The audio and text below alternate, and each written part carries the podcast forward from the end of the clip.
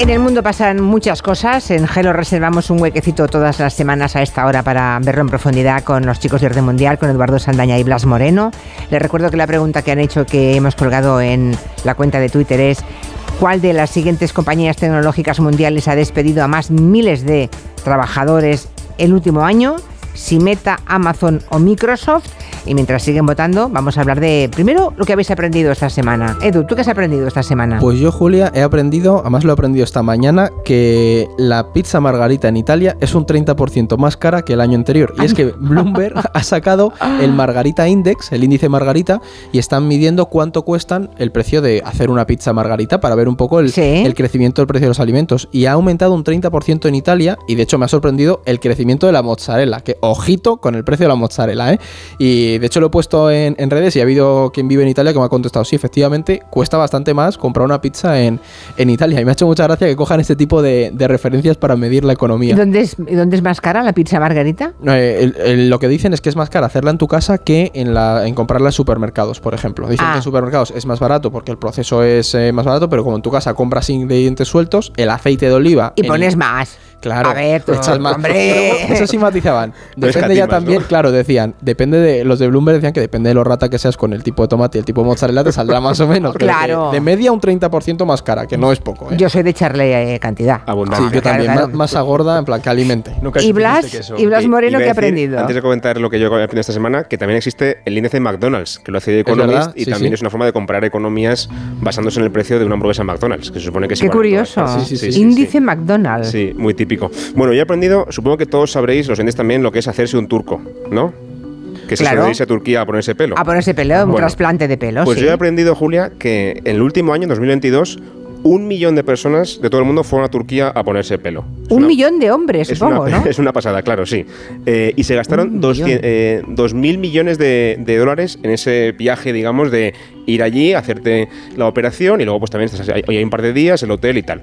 Dos mil millones de dólares, un millón de personas solamente en un año genera este turismo del pelo en Turquía. Y aquí, Julia, que Blas, tenemos que hablar de ello, Blas y yo hicimos Erasmus juntos en, en Estambul y una cosa que nos llamaba mucho la atención es que también hay implantes de barba o sea, tú veías a la gente con, con, esta parte de aquí que algunos ¿Hay, nos crecen. ¿Hay chicos que se van a poner implantes de barba? Era muy normal por la calle ver a gente en la parte del moflete, la mitad del moflete, donde no te crece barba, implantes de barba ahí para tener una barba cerrada. y eso es una cosa que yo no lo había visto nunca y decía, ¿esto qué es? Y había mucho turismo de implante de pelo. Sí, Madre mía, madre mía. Oye, dos mil millones en un año, esto ya tiene una importancia en el PIB de cualquier país. ¿eh? Dos mil millones no está mal. Es una ¿eh? industria. Es toda una industria. Bueno, vamos con una pregunta ahora que hacen los oyentes. Eh, Lucía por Instagram os pregunta qué está pasando en Perú, qué ocurre allí con la situación. Recordemos que es un país que está en protestas desde hace casi un mes y bueno, hay 50 muertos, ¿no? Prácticamente. Ese sonido de las calles en todas partes. Bueno, ¿cómo se ha llegado a ese nivel de revuelta social, de protesta tan dura y de respuesta de las fuerzas de, seguridad tan contundente? Claro, pues a ver si soy capaz de sintetizarlo porque es, complicado de varios elementos. Eh, podemos decir que lo que ha encendido la mecha ha sido el autogolpe de Pedro Castillo, que os acordaréis que salió en las imágenes, de hombre quería disolver el Congreso. Pero el problema es que en Perú hay una serie de problemas estructurales que influyen muchísimo y el principal, principal, principal es esa idea de la lucha entre eh, la élite y el antiélite, o sea, centro-periferia, la zona de Lima, la capital, y todo el resto del Perú más indígena, más de la periferia, ¿no? Y aquí hay una cosa muy curiosa, podemos decir que en la política peruana se ha dado la vuelta, Julia. Es decir, antes teníamos una coalición de Pedro Castillo con Dina Boluarte, la que es actual presidenta, cuando ha caído Castillo, Dina Boluarte ha llegado al poder, ¿y qué pasa? Que claro, los seguidores de Castillo la reclaman que se celebren elecciones, que les ha traicionado. Y esta mujer, para apoyarse, se ha apoyado en la derecha peruana, en el establishment. Entonces, la que más o menos pertenecía a las corrientes anti-establishment, de repente es una figura del establishment apoyada en el Congreso. Debe pensar que es la única forma de poder mantenerse en el poder, pero efectivamente es una traición a los votantes. Pero es verdad que Boluarte estaba ahí un poco que sí que no, con Pedro Castillo chocaba, entonces ¿qué pasa? Que poco a poco hemos ido viendo cómo las protestas han, eh, aumentado de intensidad. Primero, un rechazo contra el encarcelamiento de Pedro Castillo. ¿Qué ocurrió? Que poco a poco Boluarte fue permitiendo más represión y cuando llegaron los primeros muertos se activó eso que decíamos que es estructural, élite contra antiélite. Dijeron, ya estamos como siempre como hemos estado en toda la historia del Perú, de ese ejecutivo, ese poder del Congreso y el Ejecutivo contra la periferia, ¿no? Y ahora mismo hay una situación muy delicada en Perú, esto hay que decirlo, todo gira en torno a cuándo se celebran las elecciones, Boluarte quiere hacerlas el año que viene, los pro Pedro Castillo esa antiélite quieren que sean ya, pero el problema es, si se postergan las elecciones, ahí corremos el riesgo de que el Congreso cese a esta mujer y llegue al poder el presidente del Congreso, que es bastante anti Pedro Castillo. Entonces la solución no es muy clara y hay temores serios de que la violencia siga escalando, porque la situación de Perú también hay quien pide una consulta popular, una redactar una nueva constitución, en un contexto de tanta polarización es muy delicado en un país que literalmente está partido porque el 49% está contra las protestas y el 51% de los peruanos los apoya. Y para que nos hagamos una idea de la situación en el país. Esa tragedia de estos tiempos, que en todos los, todos los países hay una partición por la mitad, la polarización. Em, campa por todos los países, ¿eh? todos los países divididos por la mitad. Y aquí sobre todo como un autogolpe del presidente acabó derivando en algo que lleva de fondo en la política peruana, porque recordad lo de Sendero Luminoso en Perú. Sendero Luminoso fue muy importante en, en Perú en cuanto a esa lucha con pues, las periferias y ahora ha vuelto a revivir. A mí me preocupa mucho la situación en Perú, Blas lo puede decir, que estamos muy pendientes de, cómo evoluciona así. Bueno, vamos al tema central, el tema de los tanques, de los Leopards.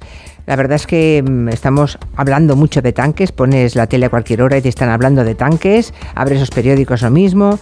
Claro, la guerra nos obliga a tener que estudiar o saber cosas de carácter bélico que nunca nos ocupó ni nos preocupó, ¿no?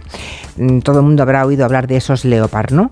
Eh, esos que distintos países europeos ahora mm, van a enviar a Ucrania, porque eh, Ucrania hace tiempo que está pidiendo más armamento pesado eh, al principio Alemania no quería, luego dio su brazo a torcer.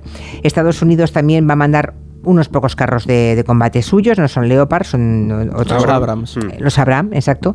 Em, pero quizá hay que preguntarse si estos nuevos envíos van a cambiar en algo la guerra, ¿no? Si porque se temía la respuesta de Putin y la respuesta de Putin ya ha llegado. Y ha habido misiles, bombardeos em, muchísimo, mucho más intensos que en días anteriores, desde que sabe que la OTAN, bueno, la OTAN, Occidente, va a enviar carros de combate. Que por otra parte también, Julia, es la respuesta que ha hecho Putin a todo lo que hemos hecho hasta ahora. Cada vez que Occidente da un paso hacia adelante mandando armas a Ucrania o algún gesto de apoyo, Putin acto seguido responde con este bombardeo indiscriminado de ciudades, de civiles, etcétera, ¿no? que, que, es un crimen de guerra, para empezar. Pero bueno, preguntaba si van a ser eh, determinantes en la guerra. Yo creo que van a ser muy importantes, no que cambien la guerra radicalmente, no es que en cuanto lleguen los tanques allí, Ucrania vaya a ganar la guerra en 15 días, pero eh, en parte porque van a ser pocos tanques y van a tardar mucho en llegar, hablamos de como mínimo dentro de un mes o dos meses, como mínimo, eh, pero sí que van a ser muy importantes porque en primavera se, se prevén sendas ofensivas muy potentes por parte de cada uno de los bandos. Rusia prepara una ofensiva muy grande y también Ucrania la quiere preparar. ¿Qué ocurre? Que sin estos tanques que Ucrania pedía desde hace mucho tiempo, muy insistentemente y con razón, sabemos que Rusia probablemente eh, podría hacer esa ofensiva de forma muy potente y arrebatarle territorio a Ucrania. Es decir, Ucrania no tendría capacidad no solamente de seguir avanzando, que es lo que querríamos o querrían ellos, sino también incluso de defenderse y de no perder terreno, ¿no? que sería muy importante. Eh, ¿Qué ocurre? Hasta ahora eh, Ucrania podía avanzar, lo vimos por ejemplo en, en Kharkiv o en Gerson, en, en otoño, con grupos muy pequeños de soldados, eh, eh, equipos muy rápidos, digamos, con con el apoyo de artillería y con eso bastaba en principio para romper las líneas enemigas y hasta ahora pues ha, servido. El problema es que ahora Rusia ha aprendido la lección y en la zona del Donbass, en, en Bakhmut, etcétera, se ha trincherado mucho más, ha construido muchísimas más defensas, ahora tiene muchas más tropas allí metidas, con lo cual es mucho más difícil romper las líneas como se hacía antes. no puedes simplemente mandar un escuadroncillo y ya está. Si quieres romper de verdad las líneas, necesitas llevar algo más pesado como los tanques. Los tanques, o sea, los tanques eh, lo, que intenta, lo que intentan es que, que tengan que replegarse las fuerzas rusas, ¿no? Protegen el avance de la de la, infantería y apoyan ese avance de forma que Rusia lo tenga más difícil para atacar a Ucrania y también que Ucrania lo tenga más fácil para seguir avanzando y conquistando territorio, porque ahora mismo están estancados en el frente y ninguno de los dos se mueve más de unos pocos metros al día.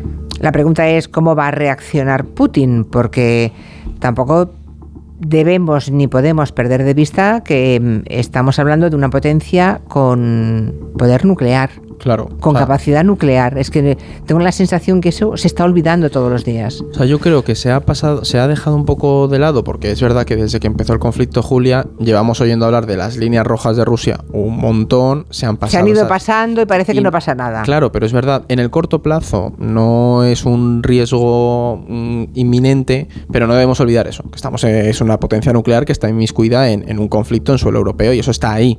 Pero es verdad que al Kremlin no le ha hecho gracia, porque Putin, de hecho, yo estaba leyendo antes de, entrar que estaba prácticamente en la retórica de esto es la OTAN contra Rusia, es un poco esa profecía autocumplida que llevamos hablando de ello también desde la invasión. No quería, eh, quería frenar a la OTAN y está reforzándola, tienes a un ejército en Ucrania que se está armando muchísimo, ha apelado, por ejemplo, a una cosa que es muy interesante, a la falta de responsabilidad de Alemania. ¿Por qué? Porque usan, eh, la propaganda rusa usa mucho esa idea de Alemania como sinónimo de lo que hicieron los nazis, entonces eso mantiene ese pacifismo alemán en un contexto de un mundo cada vez más, más polarizado. Entonces lo que hemos visto ahora es que se ha roto esa idea, esa auto, mm, ¿cómo se dice? autoculpa de los alemanes de fuimos los nazis, pero pues, al final Alemania ha tenido que despertar un poco, ¿no?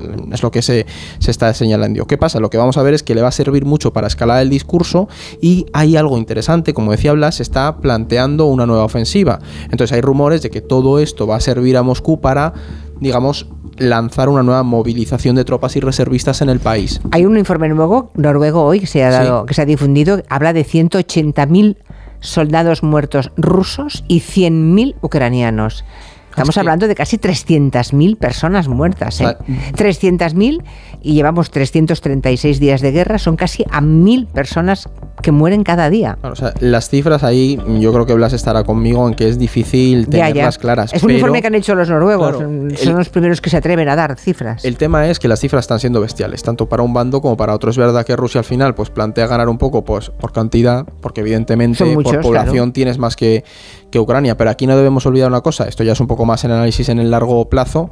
Hace un año estábamos viendo cómo eh, las tropas rusas estaban en Kiev y ahora, esto lo ha señalado Pérez Triana eh, alguna vez, y ahora estamos viendo cómo se está luchando por el Donbass. Es decir, el haber dado armamento a Ucrania para defenderse ha tenido un resultado. Es algo evidente. patente. Es evidente. Bueno, pero que a Rusia no le va a hacer ni pizca de gracia, no. Que al final es otra fase de una escalada, eso también es evidente que es una fase de una escalada. Entonces, yo no creo que en el corto pase nada grave, pero al final eh, la situación es la que, la que estamos viendo desde hace un año. El caso es que tiene ya los tanques, ¿no? Bueno, que van a llegar los tanques, entre ellos tanques españoles, algunos que llevan 10 años en un almacén de Zaragoza, que por cierto, poner, poner en, al día, digamos, ¿no? Un tanque que lleva 10 años parado debe también costar mucha pasta. O sea, es evidente que eso al erario público español, como a todos los países que manden tanques, nos va a costar mucho dinero. ¿eh? No, no, no, se pone al día, no se hace una ITV a un tanque, a una bestia de estas características por cuatro pesetas. ¿eh? Debe ser bastante complicado para la industria armamentista española.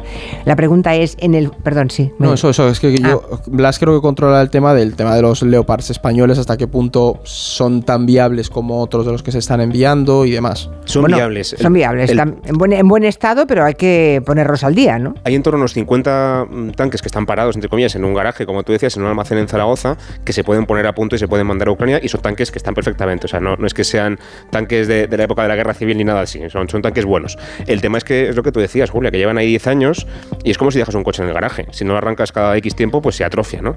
Y además también hay componentes de los más delicados del tanque, tecnologías muy, muy concretas, por ejemplo, eh, la puntería, por ejemplo, el dispositivo de la puntería que se retiraron en su momento para que no se estropearan y hay que volver a ponérselos otra vez. Entonces, esto va a requerir un cierto tiempo y también, por supuesto, dinero, como tú comentabas, pero indudablemente son tanques que funcionan y que se van a mandar a Ucrania porque son útiles.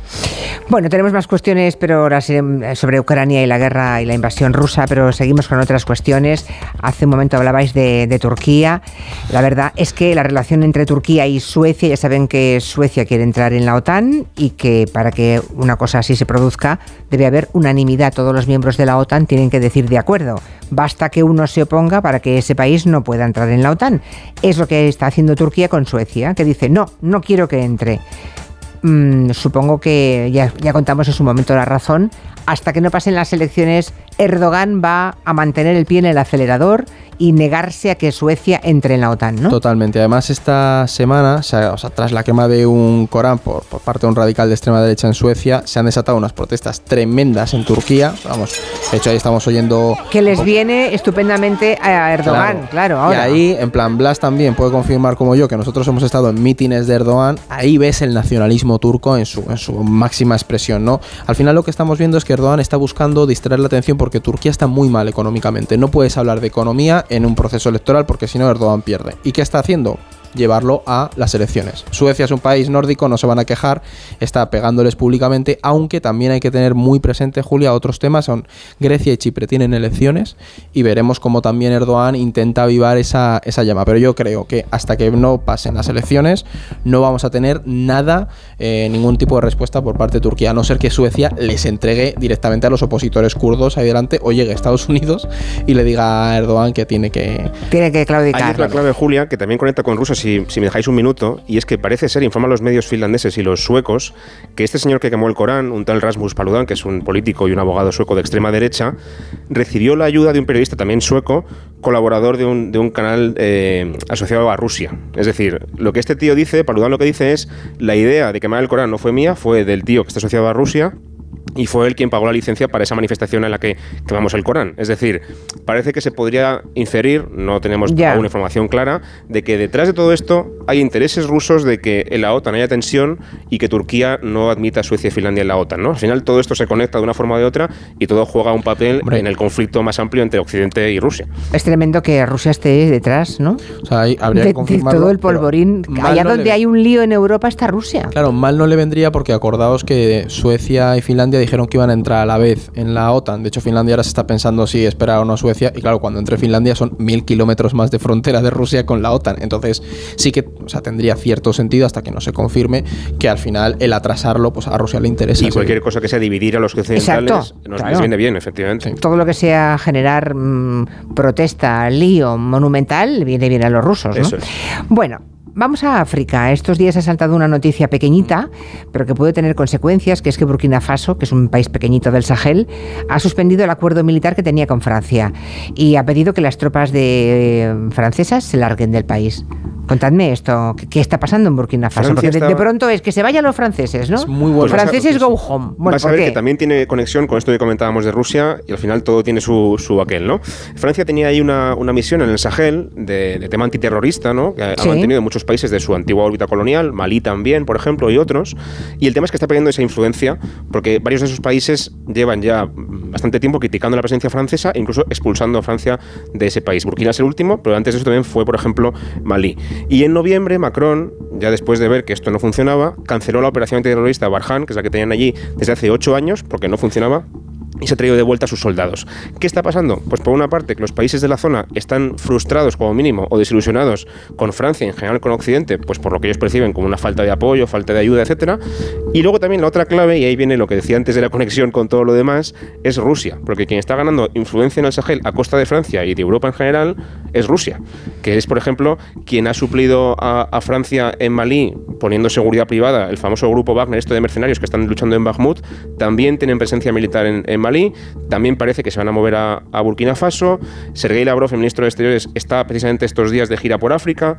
Ay, es ay, decir, ay. es una zona en la que Rusia en está, todas no las salsas, nada. ¿eh? en todas las salsas, de, de es, todas las es. polémicas y todos los líos militares o civiles está. Porque, y está sabiendo Rusia. muy bien aprovechar ese descontento Esa anticolonial, ¿sabes? claro, Porque ahí es. eh, es innegable que Francia ha hecho unas bestialidades bastante importantes Mm. en toda la zona del Sahel y fue un poder colonial y eso al final ese pozo te queda y es una debilidad. Y Y ahora llega a Rusia y entonces hace amigo de todo el mundo, les- le lleva a esos militares y se congracia con ellos y le quita un poco la tostada a Francia, ¿no? Así que al final, en una zona tan cercana a nosotros y tan importante como es el Sahel, el para Sahel, España, que está aquí al lado. tenemos claro. en el patio trasero a Rusia también jugando sus cartas ahí, cada vez mejor. Cuando no está Rusia está China, ¿eh? También. Haciendo amiguitos por el mundo entero, por los África. son más de poner dinero y Sí, construir es, es verdad, infraestructuras. es, es verdad, son mucho más pragmáticos, pero ahí están, ¿eh? Bueno, vamos a responder la pregunta que hemos hecho a los oyentes. ¿Cuál de las siguientes empresas en las que más trabajadores es la que ha despedido más trabajadores en los últimos meses? Meta, Amazon, hablamos de las grandes tecnológicas. Meta, Amazon o Microsoft. Por lo que estoy viendo, los oyentes han escogido Amazon.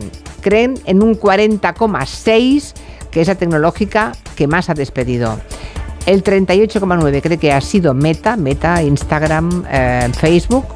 Y por último, Microsoft el 20,5%. O sea, según los oyentes es Amazon la que más ha despedido.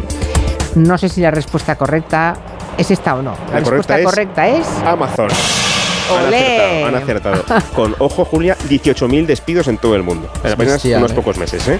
No es que los se queden atrás, porque Meta lleva 11.000 trabajadores despedidos, Microsoft lleva 10.000 y, por ejemplo, Google, que no estaba en la encuesta, también ha, conseguido, ha hecho 12.000 despidos. O sea que están todos un poco... O sea, sumándolo todo, estamos hablando de 100.000 personas. Sí, sí, es una pasada. entre este año y el pasado son 160.000, ¿no, Blas? Yo creo, algo así. 160.000 personas. Spotify, hay un montón de compañías tecnológicas en todo el mundo haciendo despidos ahora mismo. Así que han acertado los oyentes, en efecto es, es Amazon con 18.000 despedidos. Bueno, muchas gracias. Hasta aquí el tiempo de orden mundial. Gracias, Julia. Eduardo Saldaña, Blas Moreno. Adiós, adiós. Y les contamos que como